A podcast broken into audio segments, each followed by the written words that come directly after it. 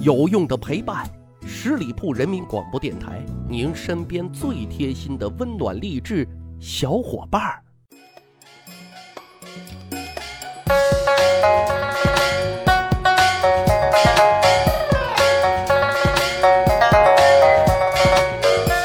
去扒历史，增长见识，密室趣谈。我是大汉。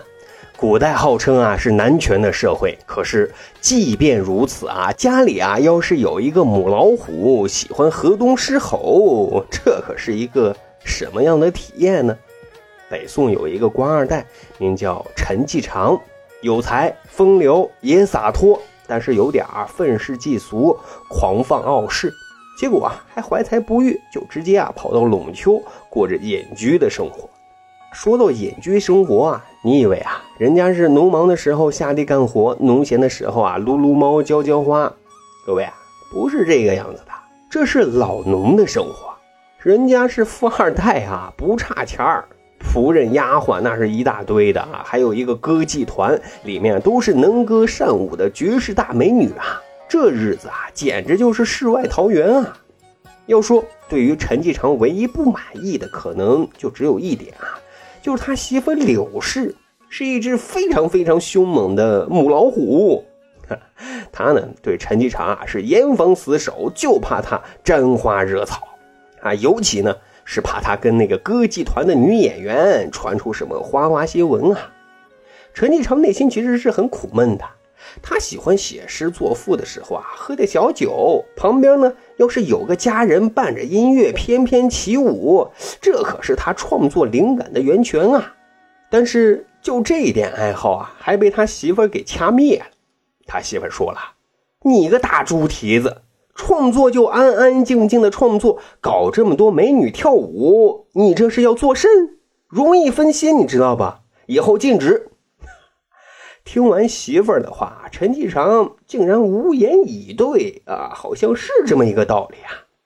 此后，陈继常在媳妇儿的威慑之下，就得乖乖的执行这个命令啊。说来啊，陈继常跟苏轼是有一段非常深的交情的。苏轼被贬到黄州的时候啊，一次是慕名前去拜访，两个人啊一见如故，相见甚欢。人高兴的时候啊，不喝两杯，未免就太扫兴了。人喝了酒又很嗨，没有歌舞助兴，未免啊就有点不尽兴。陈继常这回啊就硬气了一把，酒喝起来，歌唱起来，舞啊也跳起来。只是啊没嘚瑟一会儿，他来了，他来了，他怒气冲冲走来了。没错啊，他媳妇柳氏来了，怒目而视啊，很有威慑力，吓得舞女啊四散而逃。陈继常呢？敢怒不敢言，苏轼呢也只能大笑去化解啊。此后啊，他俩再约酒，就再也不敢让这个舞女前来助兴了。可是后来啊，还有一次，陈继常跟苏轼两个人在谈佛学，谈得很深入。一看时间，嗯，天色已经很晚了。陈继常啊，就对苏轼说：“晚上啊，也别回去了，我安排几个菜，咱啊来个彻夜长谈。”那苏轼也觉得自己还没有谈尽兴。就答应了，可是后来啊，这菜下肚了，酒也下肚了，两个人啊越聊越没有劲儿，啊就觉得缺点啥，缺啥呢？两个人啊是心照不宣，毕竟是陈继常的主场啊，就问苏轼：“我知道俩妹子啊，歌唱的好，舞跳的更棒，要不让他过来给咱俩助助兴？”苏轼这边啊，假惺惺的就推脱：“哎，不好不好。”嫂夫人不同意，陈继常这边还装男子汉，没事啊，这么晚了，估计啊我媳妇早睡了。于是呢，就安排人啊叫来了两个佳丽。不过陈继常还是千叮咛万嘱咐啊，让他们啊唱歌跳舞的动静啊小一点儿。苏轼看见了就偷笑啊，打趣的说：“哎呀，您还是怕嫂夫人发现呀？”不过。哎，有了音乐，有了舞蹈，让他们啊又来了兴趣，频频举杯啊，感叹这个世间的美好。只是这个好景啊又不长，很快他们又被举报了哈。纪委媳妇柳氏那是怒火中烧，唱什么唱？赶紧睡觉！同时使劲的拍打窗户啊，吓得陈继常和苏轼赶紧灰溜溜的就结束了这场派对啊。有趣的是，第二天，嘿，苏轼回想整个过程啊，觉得特逗特有趣，就写下了一首打油诗送给了陈继常，内容是：陇丘居士亦可怜，谈空说有夜不眠，忽闻河东狮子吼。助杖落手心茫然，翻译过来就是说，陈其诚啊挺可怜，大晚上不睡觉谈论佛学，一会儿说啊看破了红尘，一会儿看妹子跳舞，又感叹世间的美好，啊，只是突然听到媳妇像狮子般的怒吼声啊，就吓得这个手杖都掉在地上，心里啊忐忑不安，怕怕的，结果啊。这首诗竟然被流传了出去，一下子火遍了全城。自此啊，河东狮吼也就从这儿传开。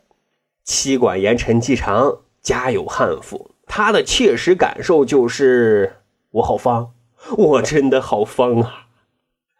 还有一个故事啊，他也特不自在。唐代史料《玉泉子》记载了这么一个故事。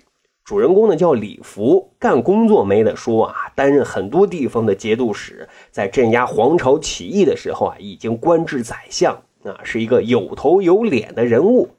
但是他在家里的地位啊，却不怎么高啊。为什么呢？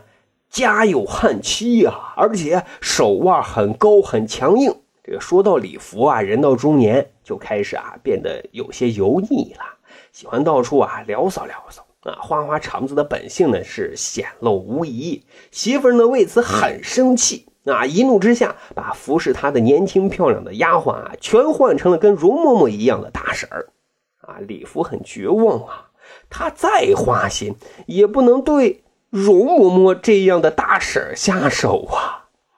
有一天，李福呢就主动跟媳妇啊做思想的工作，说自己啊很委屈，在外打拼，为家操劳。别人回到家，三妻四妾轮流照顾，而自己整天就只能盯着一堆容嬷嬷看，宝宝心里苦啊。老婆裴氏啊，终于善解人意了一回，就对李福说啊：“你是不是看中哪个丫鬟了？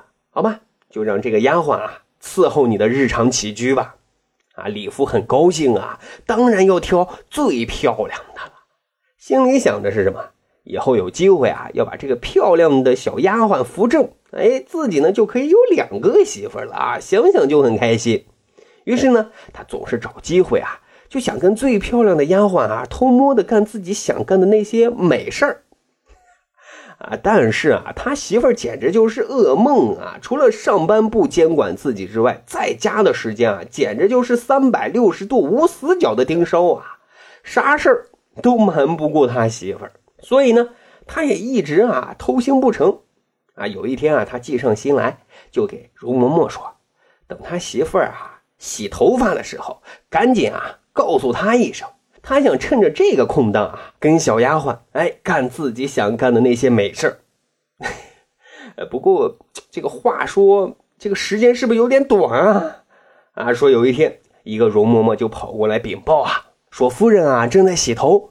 李福那是大喜啊，立刻就装自己的肚子疼，让最漂亮的丫鬟啊赶紧来伺候自己。当然啊，这个伺候得打引号。可是啊，万万没想到啊，最漂亮丫鬟到了，他的媳妇儿也到了啊。为什么呢？他媳妇儿一听老公的肚子疼，直接啊湿着头发，光着脚丫跑到房间来看啥情况。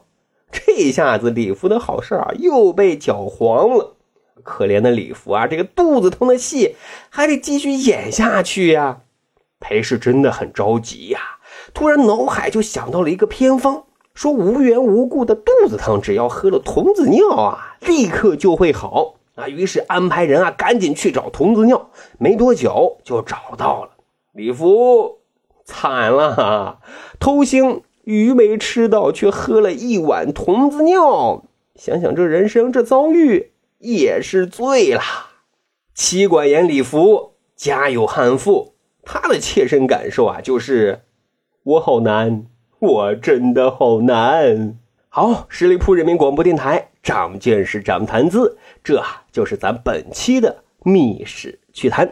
如果您觉得咱的节目还不错啊，欢迎您使用专辑的评价功能，给《密室趣谈》打个分，留个言，做一个评价。在这儿，大汉对于所有的小伙伴的支持表示衷心的感谢。咱还有一个趣吧历史的小分队，如果您对历史边角料很感兴趣，欢迎大家关注十里铺人民广播电台的公众微信账号，回复数字一就可以添加大汉的个人微信。经过简单审核之后啊，大汉就会邀请您进入这个小分队当中，咱就可以谈天谈地聊历史段子。本期节目就是这样，感谢您的收听，咱下期再会。